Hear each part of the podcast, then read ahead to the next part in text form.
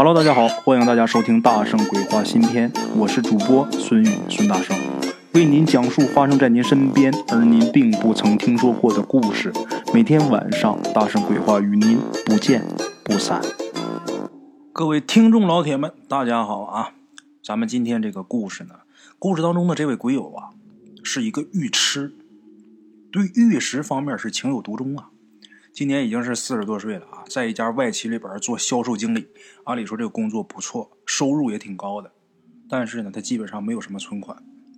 大家都知道啊，玉石这个东西，它这个价格和品质是成正比的，好的这个玉石价格一般都是居高不下的，所以说他这辈子赚的钱基本上都贡献在他这些收藏里边。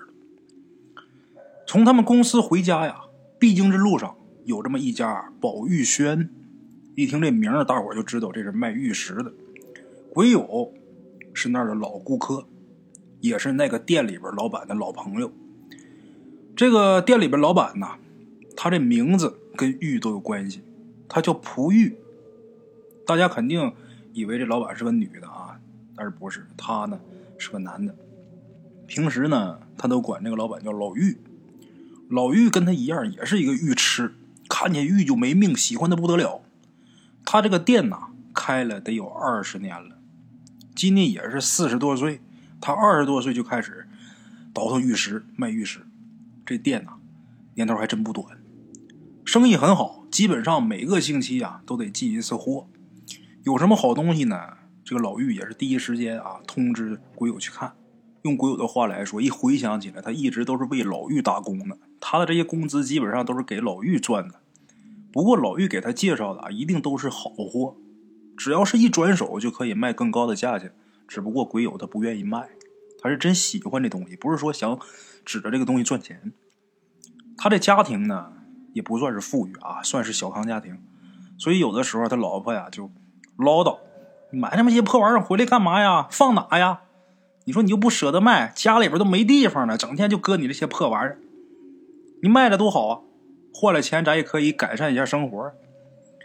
他老婆也知道这些东西都值钱，不管怎么唠叨啊，肯定是不会把这些东西都扔了。唠叨的是越来越频繁，鬼友也是不当回事我就当你唱歌了。有这么一天早上啊，咱们鬼友就接着这个老玉打来的电话，说这回来的货呀，有几件那可是极品呐，好东西，货真价实的老坑玉，而且还是出自明朝时候的。鬼友一听，赶紧去吧。但是上班不能耽误，该上班上班。下班以后，火急火燎，直奔老玉的这个店。他一只脚刚迈进门，老玉一看他来了，急急忙忙的往仓库里边走。过了能有十来分钟吧，这老玉啊，打里边抱出三个锦盒，一边走一边跟他说：“啊，这三件可是难得的珍品呐，我自己都是爱不释手啊，每一件都特别精致，毫无瑕疵。重点呐。”这价还不贵，鬼友一听，真有你说那么好吗？来，你赶紧给我拿来看看吧！迫不及待呀，他俩呀围在这个木桌前面，这锦盒往上一放，一看啊，这盒都得值俩钱这里边这东西啊，肯定不能次了。这三个锦盒是逐一打开，这里边放的是什么东西呢？分别是一串玉的项链，还有一个凤纹玉佩，还有一个东西戒玺。类似于戒指啊，这玺呀是玉玺的那个玺。这三件东西，每一件的这个成色非常好，这个色泽呀翠绿翠绿，发光。像郭德纲一说到这好玉的时候啊，说放水盆里边，拿个盆打一盆水，把这东西搁进去，整盆水都绿了。倒不至于说到那个程度，但是就打肉眼一看，绝对是上等的好东西。拿手一摸，放手里边冰凉。就这玉啊，往那手掌心一放，冰凉刺骨，绝对的好东西。这三件东西里边最吸引咱们鬼友的，就是那个戒玺。这戒玺是什么东西呢？这东西代表着皇权传承的象征，一个扳指。它的作用跟意义啊，跟玉玺呀几乎是一样的，相同无二。戒玺是以戒指代表皇权，就跟西方国家这个国王头顶戴的那个王冠差不多的意思。那么说玉玺呢，是以印章代表皇权，可想而知，这个戒玺啊，一定是大有来头，肯定是有很大的历史价值，这是无可厚非的。而且这个材质又这么好，真是好东西。鬼友拿着这个戒玺啊，仔仔细细的在这鉴赏。这戒玺保存的特别好，没有丝毫的裂纹啊，什么没有。在戒玺的底部有一个名字，大明的明。店主老玉说这东西出自明朝，应该也是从这儿推断出来的。拿肉眼看了一会儿之后，又用这个放大镜观察了一会儿。用放大镜看啊，发现这个戒玺顶部有那么一个红点儿，这红点儿像是朱砂红，而且是渗到这个玉里边的。就感觉这红点啊呈这个血丝状，就好像这个戒喜有生命似的。哎，鬼友呢拿着这个戒喜呀，似乎是感觉这戒喜在召唤他，他就想，是不是这玩意儿年头太长了，有了灵性了？怎么还会自己选主人呢？很奇怪，这个感觉很奇怪。看了一会儿之后啊，最后鬼友决定买这只戒玺，价格确实是很优惠，鬼友半个月的工资就够。听店主老玉说呀，这三件宝贝应该是别人呐偷出来变卖的，所以说才这么便宜，要不然这些东西就他们俩加一起一辈子的工资钱也买不下来啊。老玉啊，特意留鬼友吃饭。吃完晚饭呢，他俩又研究了一些他那天新进的那些玉石。到晚上啊，也是喝了点酒，大概十点来钟才动身呐，迷迷糊糊的往家走。等往家走，快到家的时候，就已经快十一点了。夜里十一点呐，这路上基本上没有多少行人了。鬼友呢，拐进自己家的那条巷子，这时候突然间啊，有个人在后边把他给搂住了。把脖子搂住了，而且能感觉出来，拿着刀顶着自己旁边右边这个侧面脖子这个位置，抢劫的，把你身上值钱东西都交出来。鬼友赶紧把自己身上现金呐、手表这些值钱东西全拿出来了，除了这个戒玺，他没往出拿。这是好东西啊，舍不得呀。但是装戒玺的这个盒子。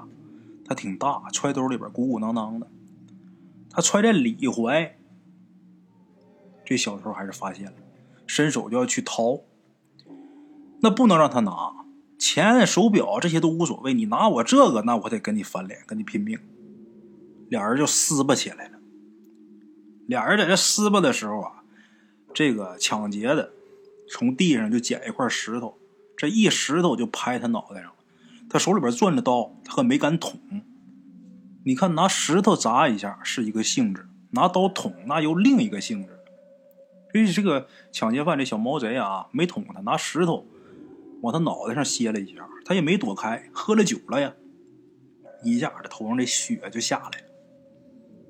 眼看他就要失手了，这时候幸好他儿子从外边回来。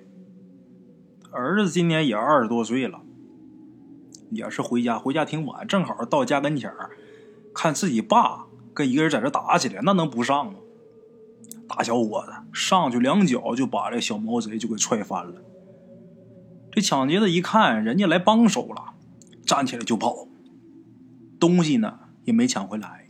好在啊，这人没什么大事鬼友这会儿啊，也顾不上这个额头上这伤了。赶紧把这戒玺拿出来看看，看这玩意儿有没有事儿。低头看的时候，他这头上不是流血呢吗？有一滴血就滴到这个戒玺上了。滴上去之后啊，他也没太在意，一看没事啊，赶紧合上就回家了。等到家以后啊，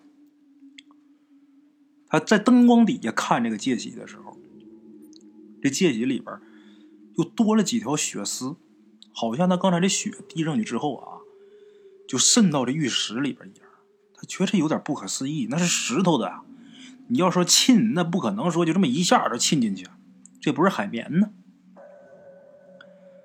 媳妇儿一看呐，就说你怎么弄成这样啊？啊，赶紧给消毒。他就把这事儿说了，他媳妇就说呀：“你也真行，你说你为这么块石头，你命都不要了，你这你岁数不小了，还跟人搏斗，这得亏是儿子出现及时，要不然你说你真把对方激怒了，给你一刀，你好得了吗？”他媳妇唠叨，他也习惯了。你说你的，我看我的，看了好一会儿啊，才把这东西收起来，搁在自己床头柜那个抽屉里边。然后自己简单的洗洗脚就睡觉了。当天晚上啊，他做了一个很奇怪的梦，在梦里边啊，他身披着一身盔甲，拼命的在战斗，这梦境特别真实。为了能活下来，他奋勇杀敌，因为在梦中，由于他躲闪不及时，被敌兵给砍伤了右手，特别的疼。就跟平时做梦不一样，平时做梦可能受伤了，感觉不到疼痛，但是这回这么真切呀，他就想我不会死在这个梦里边吧，因为感觉太清晰了。在梦里边，他这一方是奋力反抗，终于是击退敌兵，回到阵营里边安排好一切，倒头就睡。在梦里边他是睡了，但是在现实中他却醒了。醒了之后啊，发现自己胳膊疼，撸起衣袖啊，他这一看，自己在梦中受伤的那个胳膊，在现实中居然出现了伤口，而且跟梦里是一样的，特别疼啊！醒了以后我还特别累，这怎么回事呢？我穿越了还咋的？后来一想，我这穿越剧看多了吧？那这个伤怎么解释？这绝对不是昨天晚上跟那小猫贼搏斗的时候留下的。昨天我这胳膊没伤。我简单洗漱的时候，我看了，身上哪儿都没事这怎么回事啊？想不明白。就这样，那段时间他晚上只要是一睡觉，就会回到战场。一连梦了一个多星期，他也大约摸清楚了大概的情况。在梦里边，他是一名副将，临时调遣到边疆对抗外敌，而且暂时摄政的这个太子也跟着一起出征。这个太子的手上。就带着那枚戒玺。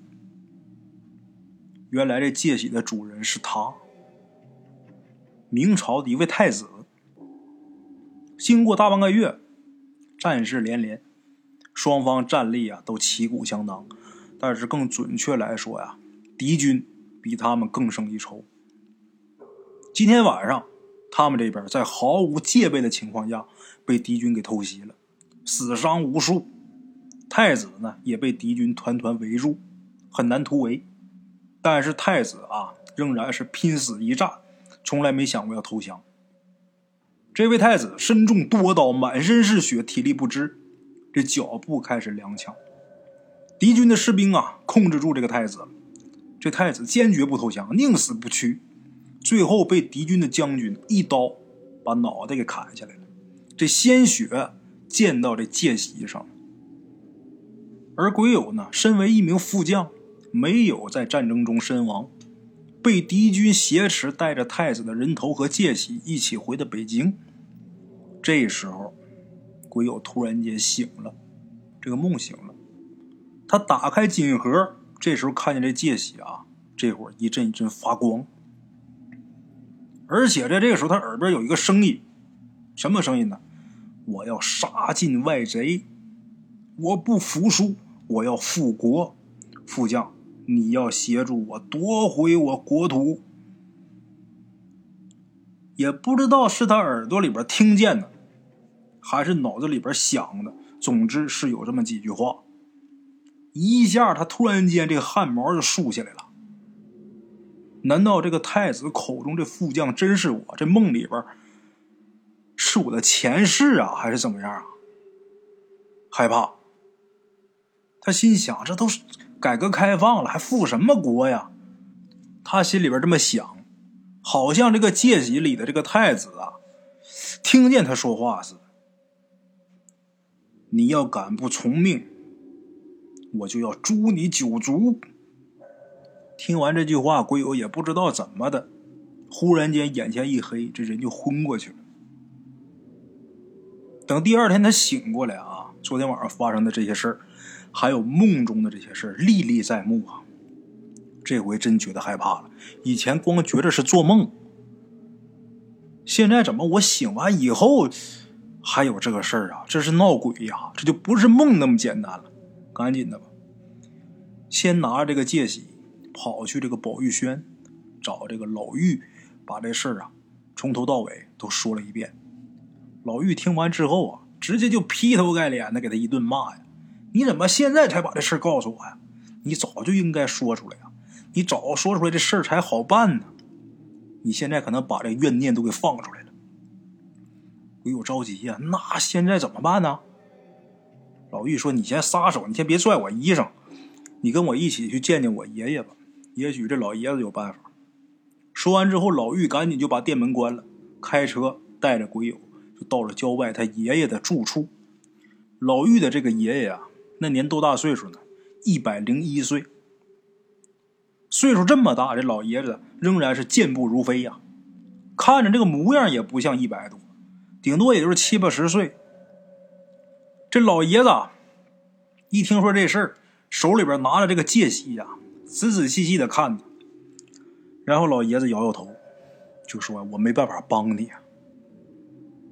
他活着的时候那是皇权者，至高无上啊，以我的这点道行啊，破不了他。”鬼友一听，腿儿都软了。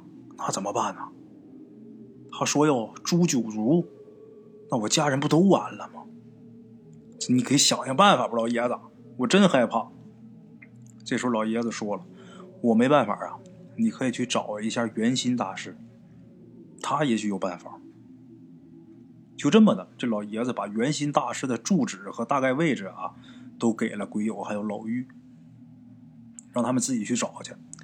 临走的时候呢，老爷子还说了：“能不能找着，得看你们造化。”就这么的，鬼友他们到那儿之后，四处去打听去，找了好些天也没有音讯。从白天找到黑夜呀，连续找了得有五六天，没有任何消息。到第七天这头上，他们跟往常一样，还是出去到处去打听、去扫听去。有没有这么一位圆心大师啊？如何如何的？正好呢，这一天呢，碰上圆心大师他一徒弟了。这徒弟叫辛奎。这个辛奎啊，一听他们打听自己师傅消息，就上前去问清楚了原委。一问明白之后啊，这辛奎说呀：“圆心大师是我师傅，我是他徒弟。你们这事儿啊，我不知道师傅能不能帮你啊？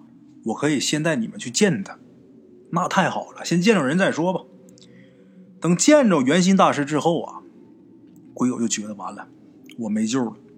怎么的呢？因为老玉他爷爷一百多岁老爷子仙风道骨啊，都救不了自己。眼前这个圆心大师啊，看那模样，二十七八岁，绝对不到三十，这么一小伙子，那一百多岁的那个道行都救不了，他能行吗？他有这能耐吗？不过现在也没办法，只能是死马当活马医了，行不行都得试一试啊。他把这事情原委啊又告诉了一遍这个圆心大师。圆心大师啊沉默了一会儿，说：“没事这事我能解决。你们先在我这儿歇一下啊，明天歇一天，后天我帮你解决这个事儿，因为明天我要准备一些东西。”圆心大师这么一说完。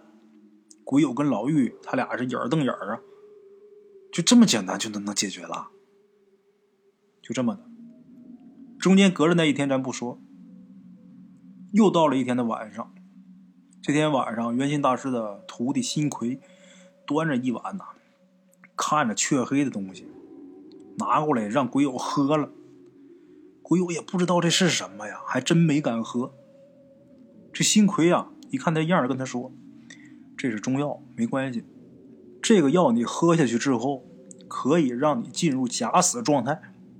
然后呢，我们会把你放在灵堂的棺材里边。这时候，我师傅啊，再把这个太子召唤出来，然后告诉他，你已经是战死沙场了。让他相信呢你是为国捐躯了，太子就不会再缠着你了。不过，师傅呢有个要求，就是你得留下你那枚戒玺，把这东西放在我们这供堂里边受供，你愿不愿意？他想了想啊，点点头。虽然喜欢那东西，但是这一家子的命那得要啊。行，一口气把这碗药就喝了。喝完这碗药之后，可就没知觉了。后面发生的事都是老妪事后告诉他的。这个圆心师徒啊，早就准备好这个灵堂，然后鬼友喝完这碗药，进入这个假死状态之后，这个玉店的店主老妪。就帮着鬼友换了一身盔甲，换好衣服之后啊，把他放在灵堂正中的这棺材里边。等到了晚上十二点的时候，圆心大师啊，让老妪跟新奎一起哭灵。这俩人在这哭灵啊，他就开始召唤这个太子的怨灵。没一会儿，这太子就出现了。谁在那哭哭吵吵的？等这太子出来之后啊，看清楚现场，就问这个圆心大师：“这怎么回事？”一看鬼友在棺材里边躺着呢吗？这圆心大师啊，这时候不卑不亢的说：“啊，禀报太子殿下，副将已为国捐躯，已经壮烈牺牲了。可喜的是，战争胜利了，我们的国家没有灭亡，太子可以安心离去。”真的。战事真的已经胜利结束了。这时候，新奎呀，他不在那哭灵呢吗？元心大师这徒弟赶紧就说：“是的，太子殿下，我爹这牺牲也是值得的，国家又可以恢复太平盛世了。”这时候，太子是仰天长啸啊：“好，太好了！副将一家重重有赏。”副将可以按照皇族的礼仪风光厚葬，太好了，真是太好了！我朝没有败在我手里呀。说完之后，这个太子啊一溜烟儿就回到这个界喜上了。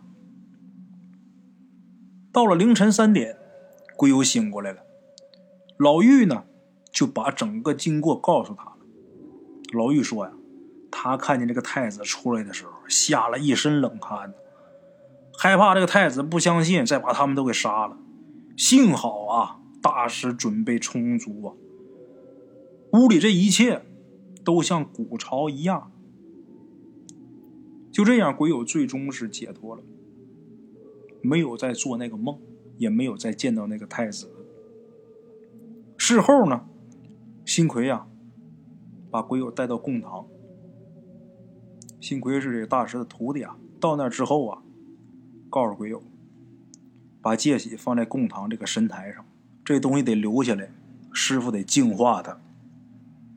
后来又过了一个多月，老妪他爷爷呀找到老妪，让老妪呢把一个小箱子转送给鬼友。鬼友跟老妪啊一起把这箱子给打开了，这里边是什么呢？一枚玉戒指。看上去这个戒指啊，这个年代还有材质，比戒玺还要远，比戒玺还要好。这戒指旁边呢，有一张纸条，这纸条上写的呀，就是说这是戒玺的交换品。下面留名的是圆心大师。啊，好了啊，各位鬼友们，咱们今天这个短片可能稍微有点长啊，因为。这两天都说故事短不够听不够吃，今儿给大伙播一个长的。这个故事的真假呢不好界定啊，但是故事挺有意思的，所以说分享给咱们各位鬼友啊，给大家简简单单的换个口味儿。最近每天都在更故事，有好多鬼友都说大圣啊，我要是一天不听你这故事啊，我就觉得好像差点什么事儿似的。我跟大家说呀，我现在有一天不录故事啊，我就觉着我欠大伙好多东西似的。这个鬼故事啊，能播到这种程度也不错了，跟大伙儿都播出感情了，大伙儿也愿意听，我也愿意录啊，我觉得这是一件好事我很幸福，很快乐，感谢大家支持，呃，希望大家多多点赞、打赏、转发啊，感谢。好了，各位老铁们，咱们今天先到这儿，明天同一时间大圣鬼话不见不散啊。